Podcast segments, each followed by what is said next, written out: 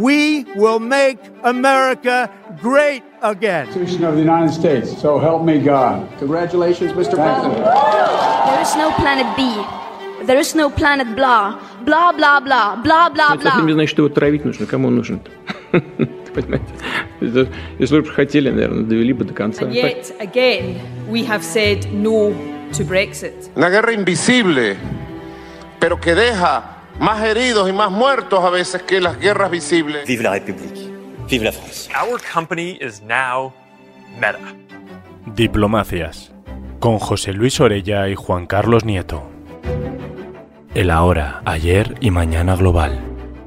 Buenos días, buenas tardes, buenas noches, porque con los podcasts nunca se sabe cuándo y dónde te escuchan.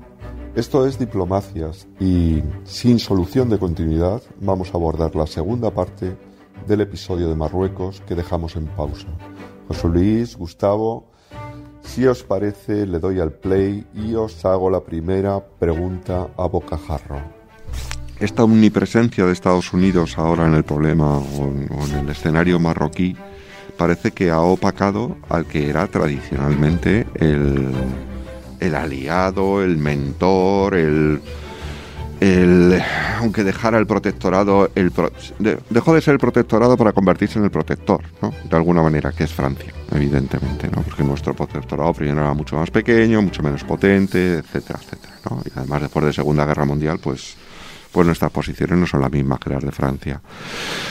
Eh, ¿Qué papel le espera a este aliado de, en, la, re- en la revisión de aliados que estamos haciendo, este aliado de, de Marruecos que es Francia? ¿Qué ha perdido? ¿Qué le espera? ¿En qué situación está?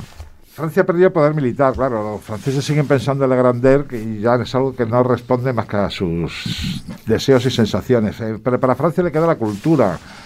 En la corte marroquí se habla el francés, no se habla ni siquiera el cherja. Y le queda también las operaciones de inteligencia. Eh, la Sugueté y la inteligencia francesa están muy implicadas en la formación y desarrollo de la inteligencia marroquí. Es decir, y luego también le ha quedado la, eh, que es el válido dentro de la Unión Europea que ha hecho que en muchas ocasiones, por ejemplo, por decir algo, las naranjas marroquíes se vendan mejor y más baratas en Europa que las naranjas españolas que se supone que estamos dentro de la Unión Europea. Es decir, hay determinados acuerdos socio preferente que ha vehiculizado Francia dentro de la Unión Europea que ha permitido a la agricultura marroquí batir con éxito a la agricultura española para gran indignación de murcianos, valencianos y demás. José Luis. Hombre, desde luego mantiene un poco su influencia, o sea, desde luego desde, lo, desde el Océano Atlántico, desde las costas de Senegal y Mauritania hasta las fronteras de Sudán, todavía gran parte de esos países, muchos de sus presidentes, desde luego se mantienen en el poder gracias a los contingentes armados franceses que en determinado momento pueden aparecer, restablecer a ese presidente y volver otra vez a Francia. Entonces esa labor de gendarme se mantiene. Sí que es cierto que desde luego esa caída, esa, esa No, más que de gendarme es de guardia pretoriana. guardia pretoriana total y que va perdiendo desde luego esas influencias, porque muchos de los gobiernos no quieren estar tan supeditados a, a Francia, y por lo tanto esas eh, reivindicaciones también de, de una mayor independencia económica, eh, que ahí ya serían otros factores también a hablar, y también desde luego lo, lo, eh, lo que ha sido los nuevos presidentes también franceses, o sea, antes hubo desde luego una grandeur con De Gaulle, incluso Mitterrand la mantuvo a su manera, pero desde luego con Sarkozy sí que se produjo ese proceso de anglosajonización de los movimientos de centro derecha que convirtieron desde luego bueno el partido de los republicanos en definitiva en una rama más utilizable e instrumentalizada por el Partido Republicano, pues como fue Valéry Giscard d'Estaing, que fue un poco el gran virrey eh, de los intereses estadounidenses en el ámbito francés, ¿no? Así que en ese ámbito, eh, ese, esa reivindicación de una mayor presencia francesa se ve también muy debilitada, incluso por el propio Macron, que intenta desde luego en su carrera presidencial actualmente desde luego reivindicar unos ciertos valores franceses pero desde luego es casi más una caricatura de lo que fueron los anteriores eh, grandes políticos franceses en esa reivindicación de la grandeur de la France. O sea que no esperamos la vuelta de Francia a África. Mm, como no sea que de repente hubiese un cambio de una de que alguno de los candidatos que verdaderamente están intentando abrir la gran lata del golismo nostálgico y se beneficie un poco de ese apoyo sociológico que de momento no lo veo. ¿Qué más aliados tiene Marruecos? Marruecos forma parte de la Organización para la Unidad Africana. Mm, y entra y sale de ella. Sí, claro, eh, recordemos que quien financiaba esa organización era Gaddafi, así que era que pagaba las facturas y con Gaddafi no se llevaban precisamente bien. Ahora su presencia es mayor precisamente por eso. El Marruecos tiene eh, muy buenas relaciones con, con las monarquías coronadas del Golfo Pérsico, con los Emiratos, con Arabia Saudí, con Qatar, con Bahrein, y mantiene también buenas relaciones con el Egipto del general Sisi. Bueno, y les han ayudado en las, en las últimas guerras en Oriente Medio. Ha habido contingentes marroquíes. Sí, entre los 35 países que apoyan a Estados Unidos, por ejemplo, en el ataque al Irak de Saddam Hussein, eh, había tropas marroquíes. Eh, sin embargo, el rey jugaba un papel muy inteligente.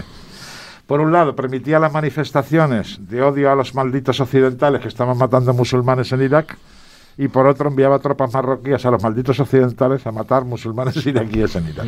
Mm. Es decir, era un papel ambivalente. ¿Por qué? Porque la situación interna en Marruecos es muy eh, es necesita de un poderoso equilibrio. ¿Y el gobierno español piensa en el legado de Isabel la Católica?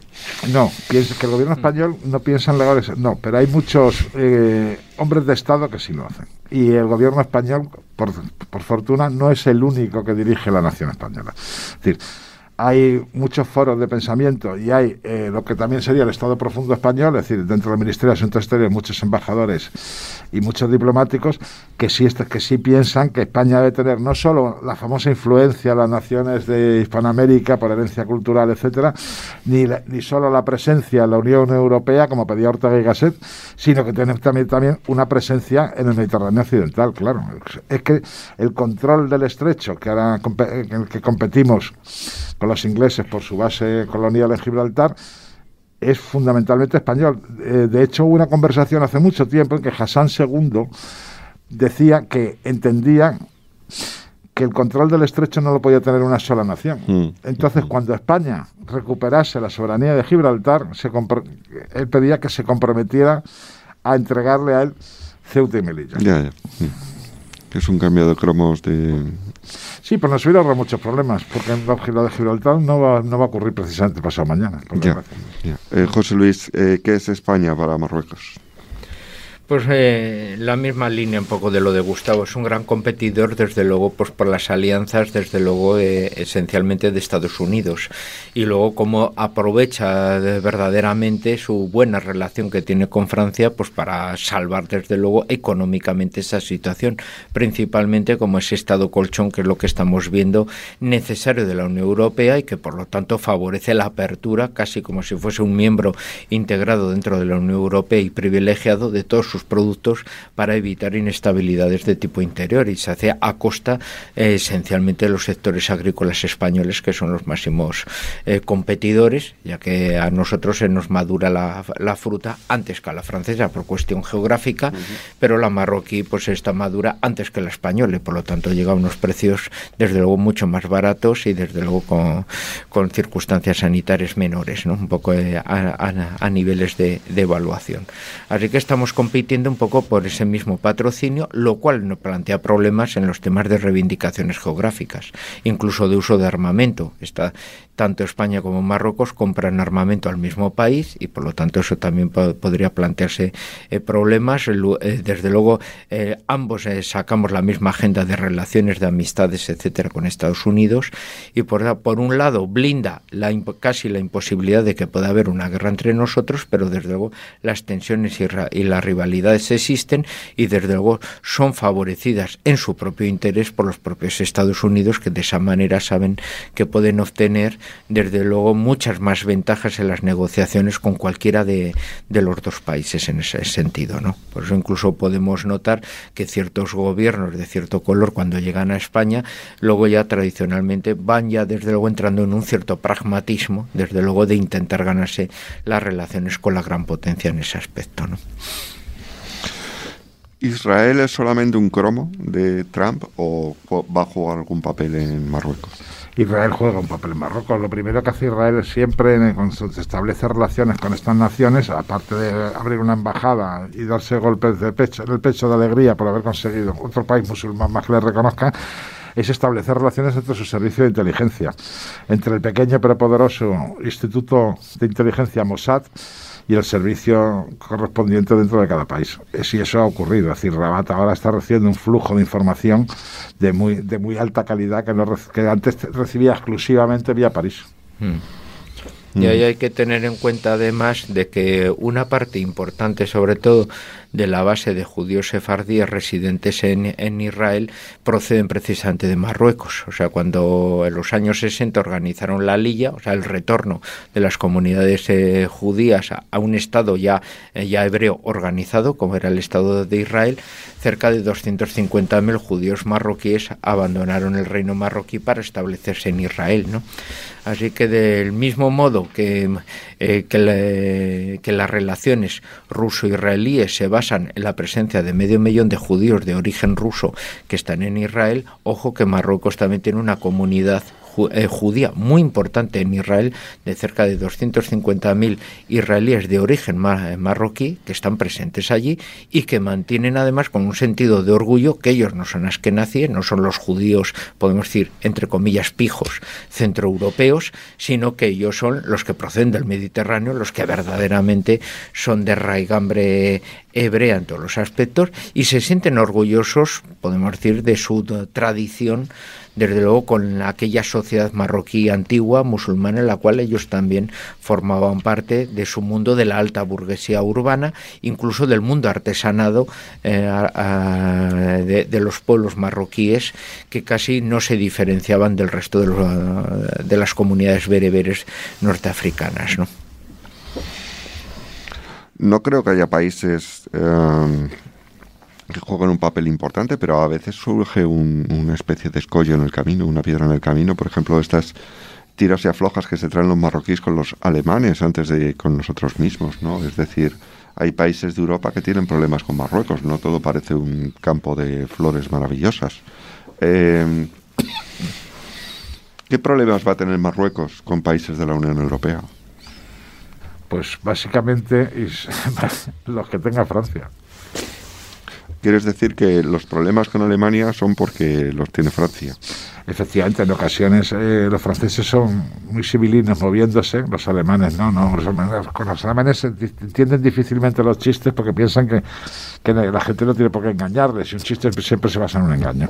Entonces, los franceses están utilizando mucho su política exterior para presionar sobre naciones que en estos momentos tienen la hegemonía dentro de la Unión Europea. Es decir, desde la salida de, de Reino Unido que no supuso una competencia para la industria alemana, sí supuso una competencia para el capital financiero, que si antes se movía en la City, ahora comienza a moverse en Frankfurt. Es decir, esa hegemonía alemana duele mucho a Francia. Francia se opuso a la unificación alemana, intentaron hacer todo lo posible para que Helmut Kohl no la consiguiera.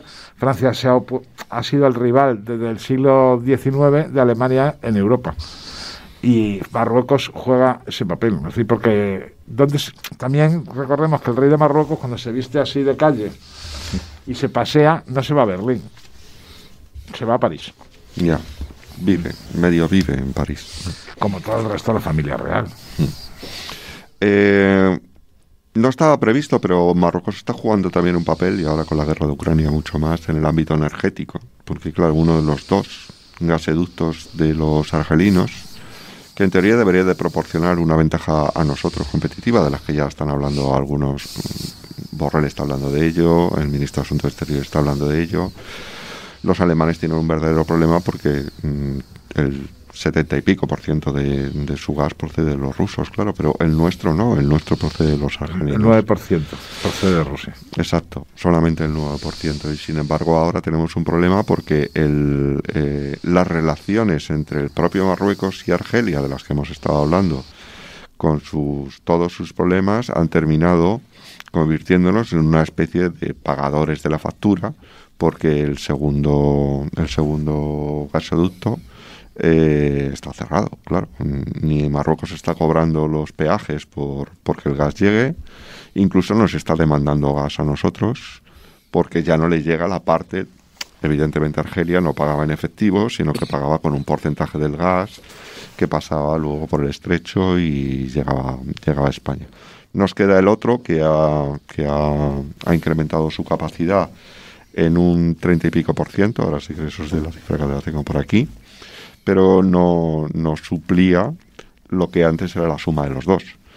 Y si ya hablamos de lo que cuesta en estos momentos, pues, pues todo es una locura, ¿no? Entonces, también, junto a esto, a la posible, y yo creo que no, no tardará mucho en abrirse, porque va a haber mucha presión internacional para que Marruecos permita que pase el gas argelino por su territorio y ese, ese pienso, ¿eh? es una previsión, ¿no? Eh, se abra el, el, el, gasoducto y vuelva a fluir el gas a través de Marruecos, el gas argelino. Eh, también tiene planes muy importantes en el ámbito de la energía.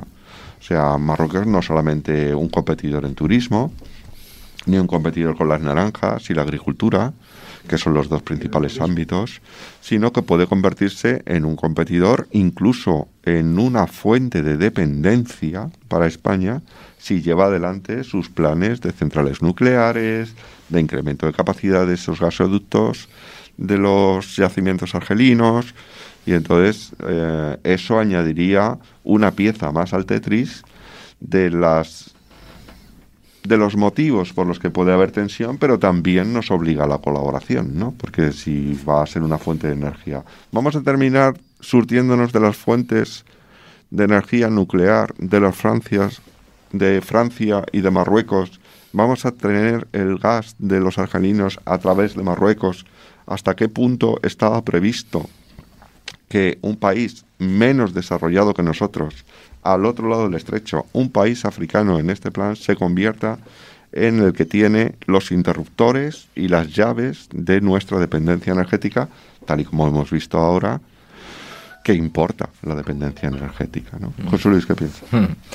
Y además se podría añadir fichas un poco a ese Tetris luego con el tema de los nuevos yacimientos gasísticos en, las zonas marítimas entre Canarias y Marruecos, que ahí ya nos, nos plantea otro tipo ya de problema con la ampliación de las aguas territoriales eh, marroquíes con respecto a las españolas desde Canarias que chocaría y desde luego los intereses de las empresas americanas que son las que disponen de la tecnología para la explotación de esos yacimientos y que por lo tanto nos haría ahora todavía más dependientes de un Marruecos en los cuales ofrecerían a estas empresas desde luego su explotación y que estarían desde luego totalmente respaldando las posiciones marroquíes. Así que una situación muy difícil si no cambiamos desde luego desde España por nuestra propia política nacional energética para no depender tanto, pues bueno, un poco desde el exterior, porque desde luego el, futuro se nos avecina desde luego muy, muy oscuro y desde luego con unos colores muy afrancesados. Muy afrancesados. Estos yacimientos de Megat que os decía que son de donde parten los dos uno va, por, va a llegar por Almería, 540 kilómetros, llega por Almería, 540 kilómetros, hasta cruzar el, el, del estrecho, perdón, es el de 540 kilómetros, el otro va por por el Mediterráneo por debajo hasta, hasta Almería. De Argelia nos proviene el 72, perdón, 47,2% de, del gas, del Marruecos, del Magreb, más de la mitad, ¿no? Entonces, Gustavo, ¿tú qué piensas en este escenario? Hombre, yo pienso que cuánto gana Marruecos enriqueciendo a Argelia y su gas. O sea, le, le, quiero dar dinero a mi vecino y adversario, que es el caso entre Marruecos y Argelia, o prefiero que sigan llegando o que empiezan a llegar buques norteamericanos cargados de gas, ahora que Estados Unidos desde diciembre ha aumentado un 70% su producción, superando incluso a Qatar, aunque estén utilizando el fracking. Es decir, eh, eso hay que mirarlo. O sea, Marruecos puede ser un Estado inteligente y puede decir, vamos a, a vehicular una de las fuentes de, energías, de energía a España para tener la capacidad en un momento determinado de someterla, con perdón, que sé que no te gusta la palabra, a un chantaje, cerrarla ya. Claro. Bien. Pero eso, eso sí, te lo de cerrar sí te lo Bien, también, también ocurre que es que mucha de la fuerza naval marroquí está fabricada en España. Nosotros también tenemos la capacidad si Marruecos se pusiera hostil militarmente de cerrar la llave y sin repuestos la maquinaria moderna no funciona. ¿Me explico?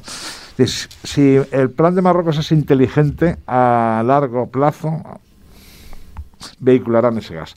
Si el plan de Marruecos sigue basándose en esa inmediatez que está demostrando la creación de una zona gris con España para la recuperación, perdón, para la toma de las ciudades de Ceuta y Melilla y posteriormente Canarias, porque miren ustedes un mapa y geográficamente Canarias está mucho más cerca de Marruecos que de España. Pues será otro. Entonces, depende no ya de lo que opine el rey Mohamed, sino de lo que opine su hijo. Mm, interesante. El hijo no solo está educado en Francia, sino que también está educado en Estados Unidos. Cosa que es una novedad en la Casa, en la, casa Real Marroquí. Pues vamos a entrar, si os parece, en el último bloque, que es, eh, querido dejar para el final, porque Marruecos nos importa por lo que proyecta hacia afuera, pero Marruecos es un país muy particular. Recuerdo el título de un libro, Nuestro extraño vecino, ¿no? y sobre el interior de Marruecos. Y me gustaría, José Luis, porque sé que eres conocedor de ello y te lo tienes muy, muy investigado, que nos trazarás el panorama político interior, sobre todo tras las últimas elecciones del 2021. ¿no? Hombre, desde luego la situación un poco de, eh, de Marruecos es bastante diversa, porque a pesar de la de que aparentemente siempre hay elecciones, siempre, mm, como bien ha dicho eh, Gustavo antes, hay un control absoluto de la, de la familia real, un poco de las situaciones, e incluso, bueno, pues eh, con prohibiciones expresas de que cuando un movimiento político, como puede ser claramente el que en las últimas elecciones ha estado eh, siempre venciendo con una tendencia moderada islamista, pues para evitar que tenga unas mayorías excesivamente prudentes, pues en ciertas zonas del país no podía presentarse y ya está, ¿no? O sea que en ese aspecto, pues bueno, pues se, controla, se modera desde luego el crecimiento de ciertas fuerzas políticas, se le permite que, que, llegue al poder, pero de una manera vigilada y desde luego con una presencia y coaliciones con grupos independientes que en realidad dependen directamente eh, de Almacén y que por lo tanto, bueno, son más bien gobiernos de coalición en los cuales los islamistas entran, pero con eh, lo que denominaríamos ministros tecnócratas dependientes de la familia real que controlan los ministerios vertebrales, ¿no? Y que por lo tanto de ese modo se hacen eh, ejecutivos un poco tipo Frankenstein en ese aspecto. En la oposición, pues las fuerzas más o menos típicas, como las fuerzas populares socialistas, etcétera, que bueno, pues eh, mantienen desde luego un poco ese, ese tipo de discurso como más laicista, más de reivindicación de, eh, de tipo social y que eh, suelen estar a medio gas entre la presencia en Francia, la presencia en su país, más o menos para casi se les permite pues alimentar una cierta pluralidad que por lo tanto con respecto a las situaciones políticas de otros países, desde luego permite y favorece, bueno, incluso el que haya gente que diga, hombre, pues Marruecos es un país bastante más democrático que desde luego lo que puede existir entre los entre sus vecinos, ¿no? Así que curiosamente incluso favorece su imagen a nivel exterior problemas, pues problemas que tiene a nivel político es del mismo modo que, en el que en el sur pues tiene el Frente Polisario, es que en el norte las reivindicaciones de, de los rifeños, de los cabileños, pues muchas veces se ha, se ha, presentado incluso en algunos ámbitos con unas reivindicaciones de negación incluso de su marroquinidad y de esencialmente resaltar desde luego su cultura rifeña, lo cual a España por un lado de repente nos descubriría una faceta que sería la formación de un Estado tapón desde luego entre Marruecos y, España, pero por otra parte ahí sí que los marroquíes pues bueno han procurado por todos los medios desde luego desbaratar y de luego reprimir todo tipo desde luego de manifestaciones etcétera que, que pueda que pueda presentarse entre los cabileños, ¿no? y que como sabemos pues es un pueblo muy férreo que siempre ha tenido desde luego sus, sus rivalidades con los habitantes del llano, que son los que han sido de colonización francesa y los que tradicionalmente siempre han controlado la economía, el mundo del negocio y el mundo político marroquí, mientras que el mundo del norte, el que fue colonizado por España, pues es gente muy aguerrida, muy eso, pero que siempre han sido mantenidos un poco en la miseria, ¿no? Como bien se dijo en el pasado, pues cuando se colonizó Marruecos, pues dijeron, bueno, los franceses se han quedado con el jamón y España se ha quedado con el hueso del jamón, ¿no? Entonces, bueno, pues eso un poco describiría un poco esa particularidad, ¿no? Así que tienen sus situaciones complicadas, pero con una evolución hacia podemos decir, una, unos gobiernos eh, Frankenstein en ese, en ese aspecto, con unas autonomías limitadas en ese aspecto. Hablar detrás de José Luis es lo peor del mundo porque vas tachando todos los apuntes que tenías hechos. es el hombre que, lo sabe todo. Bien, yo ah, con respecto al muy acertado comentario de José Luis sobre el nacionalismo rifeño, que no es de ahora, que es de hace mucho tiempo y que sigue vivo, recordaría que incluso fue apoyado en su momento puntualmente por la, la joven República Islámica de Irán. Es decir, que no es justo los vecinos solo los que se han preocupado por eso. Incluso en algún momento también fue apoyado por algunos gobiernos españoles de épocas pretéritas. Sí, Igual que algunos oficiales de Zaragoza desaparecieron del escalafón y aparecieron luego 20 años después, ascendidos, y no se sabía exactamente dónde habían estado destinados. Méritos de guerra. Bien, a mí me gustaría hablar un poco del nivel de vida que existe en Marruecos, eh, de la redistribución de la riqueza de cada día es menor, del aumento de la brecha entre ricos y pobres que cada día es mayor, de la tímida clase media que empieza a sentarse dentro del país que viven eh, del sector de los servicios. En Marruecos la mayor parte del empleo está en la agricultura. Y cuando digo la agricultura me refiero tanto a la legal como a la ilegal. Ya sabemos lo que exporta Marruecos al mundo, aparte de, productos del campo, que bueno, no deja de ser también un producto del campo. Sí, pero con... Pero no emplean esto, la agricultura, ni lo sé, no emplean a toda la población. La población de Marruecos, como sucede con mucha frecuencia en, el norte de África y en Oriente Próximo, es una población muy joven, la mayor parte de la población está por debajo de los 30 años, con lo cual, la única, eh, una, sin futuro, sin educación, y sin perspectivas la espita que tienen para evitar un violento cambio social, para evitar que haya eh, manifestaciones en Marrakech, manifestaciones en Tetuán y manifestaciones en Rabat, es la emigración. El gobierno facilita, de cierta manera, la emigración, porque la emigración además luego le trae una ventaja, que es que le trae divisas desde fuera. Los marroquíes que vienen, a, trabajar a España o a Francia o a Bélgica o incluso a Alemania, aunque ya hay más turcos, eh, traen consigo no solo lo que han aprendido, es decir, un know-how, un conocimiento técnico, un obrero mejorado, un obrero especializado, sino que traen fundamentalmente dinero, traen euros. Y traen euros que, que se van a Marruecos. Entonces las arcas de moneda extranjera del Estado marroquí crecen con ellos. El turismo también fue una alternativa de Marruecos, sobre todo por la, amabilidad de sus gentes, en la mayor parte de los casos. Y, y la estabilidad. Por eso, eh, bueno, es que ¿dónde va la gente? A Jordania, que es una semidictadura, a Marruecos y a, y, a, sitios así. No te vas a ir a Siria. Bien, es, el turismo lo combatió el yihadismo, cometía atentados precisamente contra grupos de turistas, especialmente españoles, porque a, eso me refería, a eso me refería, con Egipto, por ejemplo. ¿Para qué? Para, pues, para evitar que, que, haya turismo. No, por dos razones. Primero, para debilitar económicamente al Estado y segundo, para evitar que los kafar, los infieles, manchen el territorio musulmán ¿eh? con su presencia impura. Y luego también en los acuerdos pesqueros. Marruecos está ya desarrollando una flota pesquera propia que la que ha intervenido España, aunque no solo con el dinero, sino con los muchos marroquíes que han estado embarcados en pesqueros españoles, aprendiendo las artes y faenas.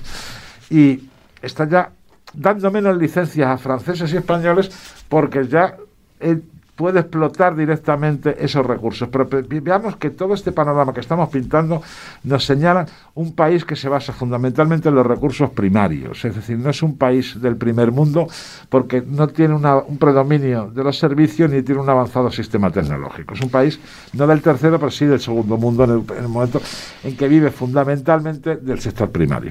Exacto, es un país rural y como suele ser eh, normal en los países rurales, muy tradicional. Y esto es un poco lo como quisiera acabar hoy, ¿no? Es decir, eh, Marruecos es probablemente la única monarquía tradicional del mundo, ¿no? El Consejo de Ulemas hace un papel a veces de Consejo de Estado, otras veces de Tribunal Constitucional, el rey manda leyes a veces al Consejo de Ulemas en vez de al Parlamento. a mí me, me- en ciertos aspectos recuerda una especie de tradición medieval o, o a veces nos hemos reído con esto, ¿no? Dice, España, eh, si Marruecos fuera cristiano en vez de musulmán sería un país carlista, ¿no?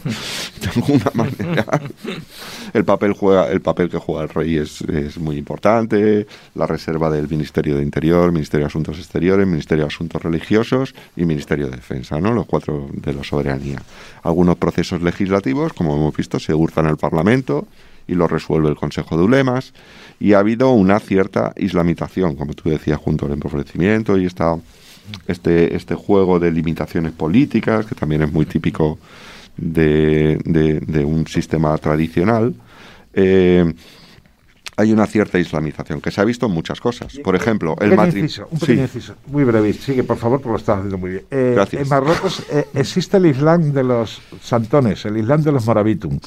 Eso es una cosa que odia el yihadismo. El mantenimiento de ese Islam, de los morabitum, ese Islam tradicional, es una de las inyecciones vacuna contra el yihadismo salafista. Exacto, ellos eh, desde Palacio dicen nuestro Islam es un Islam medio, utilizan esa palabra, pero podrían decir también un Islam tradicional, porque un Islam yihadista no es un Islam tradicional, o es muy allá. Bueno, decía que hay un proceso de islamización y que hay algunos indicadores sociales que, se, que utiliza la sociología en los que se ve claramente, por ejemplo, el grado de seguimiento en el espacio público en la calle del Ramadán, el reproche de, de gente joven, que porque claro, hay una gente joven, como tú dices, que dice, pues yo quiero la inmigración, pero los que se quedan están siendo mm, eh, incluso demasiado radicales para la mirada de Palacio.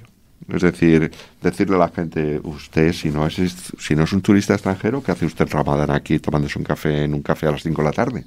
Eso no se veía antes, en la forma de vestir, en cómo ha vuelto el vuelo, el velo, en las, en las cifras, por ejemplo, de matrimonio de menores, de, de chicas menores, ha subido. Estamos hablando de que en los últimos 10 años ha subido. En recordar estos dos ministros que este ministro que se casó con otra ministra en poligamia, ¿no?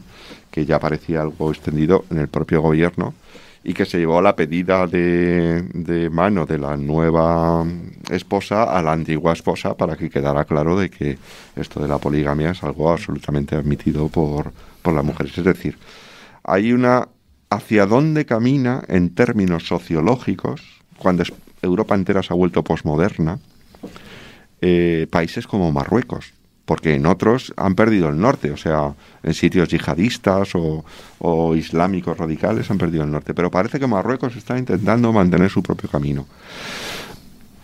Por plantearoslo de otra manera, ¿va a resistir Marruecos el embate de la posmodernidad? Bien, como decía Zinoquie Francisco. Gustavo, habla primero que luego te quejas de que José Luis te dejas. Como decía Zinoquie Francisci, eh, la televisión y el cine han hecho más por el American Way of Life que los marines.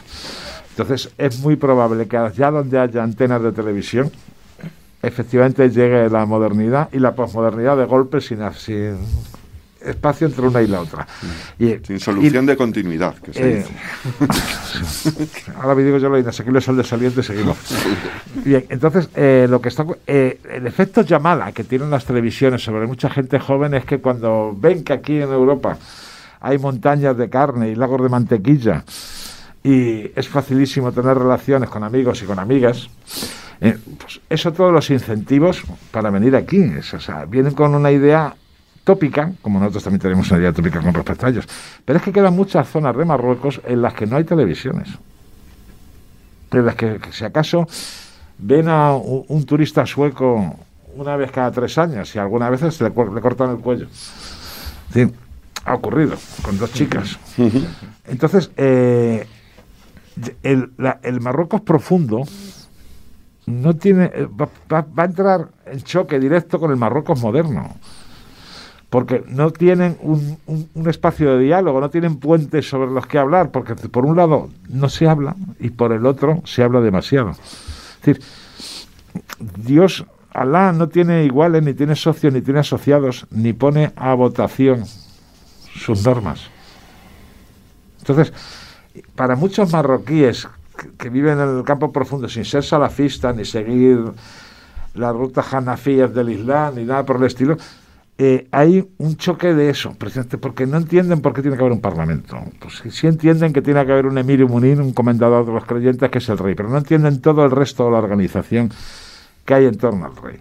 Ni entienden tampoco por qué su hijo tiene que hacer el servicio militar. Y ese hijo que haga el servicio militar y salga de esa aldea en el RIF y acabe haciendo la mili en Marrakech, cuando acabe la mili no va a querer irse de Marrakech, voy a volver a esa aldea perdida en las montañas del Alta. Es un proceso de modernización a través de pautas como por ejemplo el servicio militar obligatorio que, bueno abre horizontes a la gente que no sabía que Sí, yo cuando hice el servicio militar en la Legión eh, conocí a varios pastores y gente de campo que estaban encantados de estar allí. O sea que no, habían supuesto que el mundo era así. estoy hablando de España y estoy hablando de finales de los 70. Como ir a Disneylandia, vamos, unos meses. José Luis, para terminar, para terminar este nuestro primer episodio de nuestro Estamos a punto de terminar el parto de diplomacias. Adelante, por favor. Pues nada, completar con ese punto de confluencia. Por un lado, es el nacimiento de esa sociedad posmoderna en Marruecos, representada mucho por las generaciones universitarias y principalmente en muchos aspectos con rostro de mujer. Por otra parte, ese islamismo tradicional que se basa y tiene su piedra clave en un monarca que se considera heredero de directo, es uno de los descendientes de Mahoma, y de ahí precisamente un poco ese liderazgo religioso.